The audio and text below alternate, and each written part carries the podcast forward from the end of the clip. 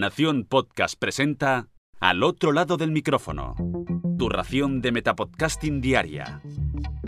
Un proyecto de Jorge Marín Nieto.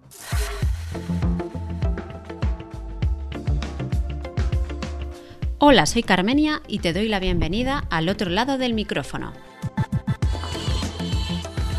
Jorge y yo estamos totalmente inmersos en el espíritu navideño y por eso me ha pedido que os traiga alguna recomendación para estos días tan especiales.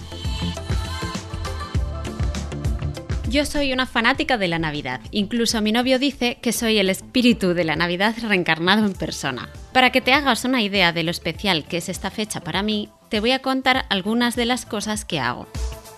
En estos días hago mis propias decoraciones navideñas para el árbol. Envío Christmas y regalos a mis amigos. Disfruto viendo todas las películas y series navideñas que puedo encontrar. Escucho villancicos en tono de swing, veo tutoriales de cómo envolver regalos, hago mi propio papel de envolver, voy a Gijona para comprar el turrón directamente a fábricas de familias y hago mis propios dulces de Navidad como polvorones, mantecados y roscones de reyes.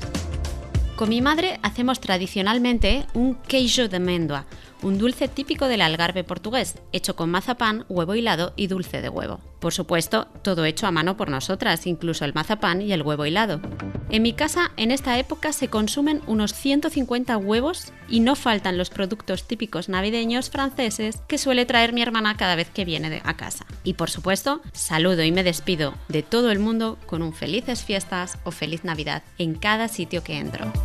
Pues bien, hace unas semanas decidí buscar un podcast sobre la Navidad para empaparme aún más del ambiente. Así que hoy te traigo el espíritu de la Navidad reencarnado en podcast. Sí, sí, has oído bien. Te traigo un podcast exclusivamente navideño que te ayudará a hacer una inmersión total en las tradiciones de estas fechas. El podcast se llama Christmas Past y está creado por Brian Earl.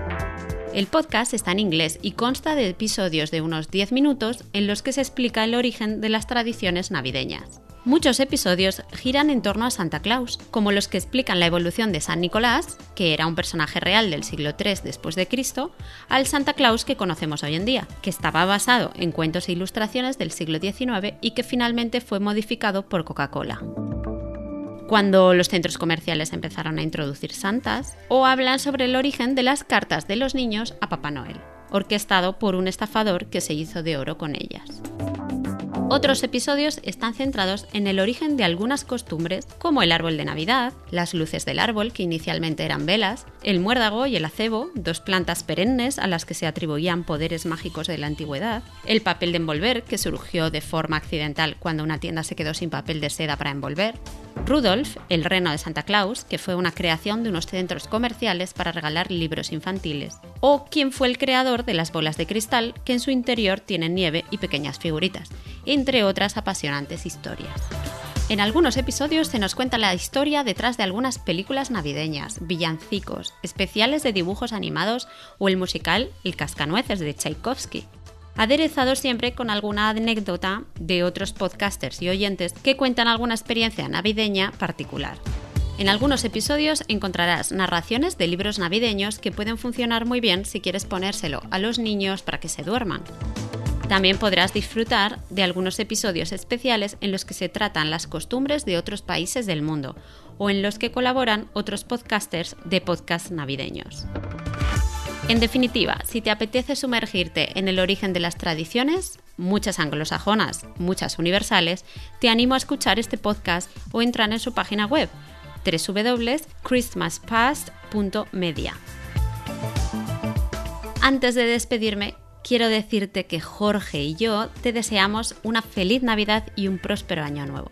Y ahora sí, vuelvo a donde estás tú ahora, al otro lado del micrófono.